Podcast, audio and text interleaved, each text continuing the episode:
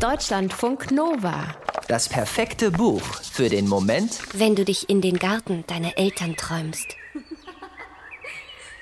Das hätten sie nicht gedacht. Weder die Zwillinge Bertha und Hertha, weder die Pastorentochter Hulda noch Effi selbst. Eben noch sind die vier Freundinnen im Garten der Familie Briest herumgesprungen, haben Stachelbeeren ausgelutscht und sich kichernd auf der Schaukel emporgeschwungen.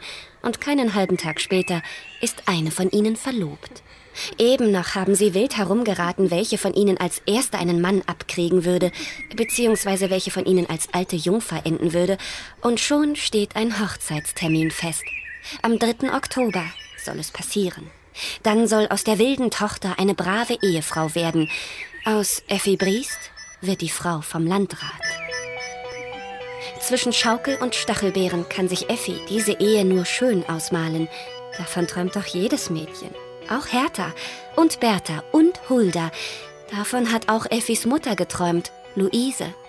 Allerdings hat die nicht den Erstbesten genommen, der war ihr zu jung und er hatte weder Titel noch Hof, also nahm sie Briest.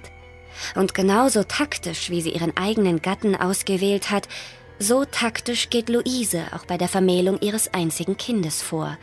Es ist kein Zufall, dass es sich bei Effis zukünftigem Ehemann um Luises verschmähten Verehrer handelt. So findet doch noch zusammen, was zusammengehört dass der Landrat Gerd von Innstetten 38 Jahre alt ist und Effi erst 17, stört offensichtlich niemanden. Vor fast genau 200 Jahren wurde der Mann geboren, der mit Effi Briest eine der interessanteren Frauenfiguren in der deutschen Literaturgeschichte erschaffen hat. Theodor Fontane. Angeblich existieren sechs Fassungen des heutigen Klassikers. Sechsmal Effi. Wer hat sie nicht gehasst? Als Schullektüre.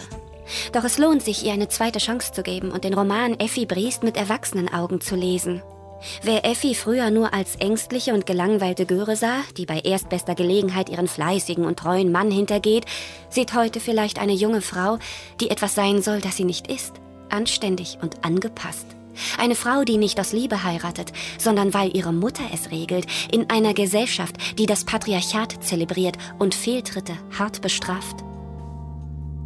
Effi kennt ihren zukünftigen Mann Gerd von Innstetten so gut wie gar nicht. Sie weiß, dass er Landrat ist, außerdem Baron und dass er mal was mit ihrer Mutter hatte. Also nichts Konkretes mit anfassen. Oh Gott, nein, das ginge gar nicht. Das wäre ein Skandal. Es war, sagen wir, eine nicht erwiderte Schwärmerei seinerseits für Effis Mutter. Effi zweifelt nicht, dass sie diesen Fremden lieben kann, irgendwann. So funktioniert das eben mit dem Heiraten.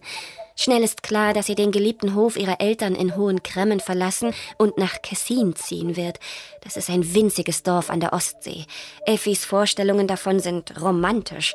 Die Bediensteten werden ihr jeden Wunsch von den Augen ablesen, der Gatte wird sie auf seinen Händen tragen und die Kessiner werden sie lieben. Bald ist der Sommer vorbei, die Trauung durch und Effi nach Kessin umgezogen. In ein altes kleines Häuschen am Dorfrand. Schon gemütlich, aber nicht gerade prunkvoll. Was soll's, denkt Effi. Sie wird sich einleben, solange ihr Gerd da ist. Aber ihr Gerd ist nicht immer da. Gerd ist Landrat, der hat Verpflichtungen, auch auswärts.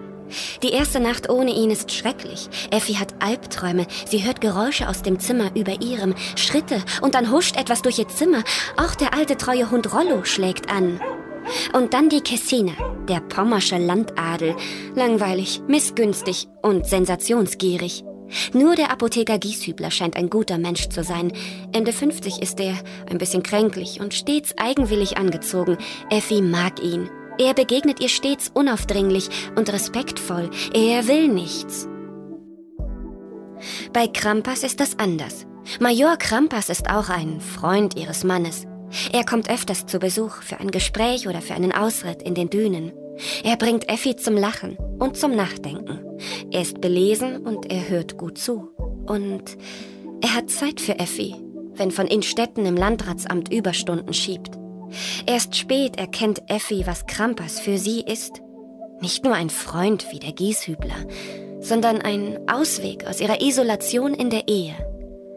Effi verliebt sich und sie entscheidet damit über Leben und Tod. Deutschlandfunk Nova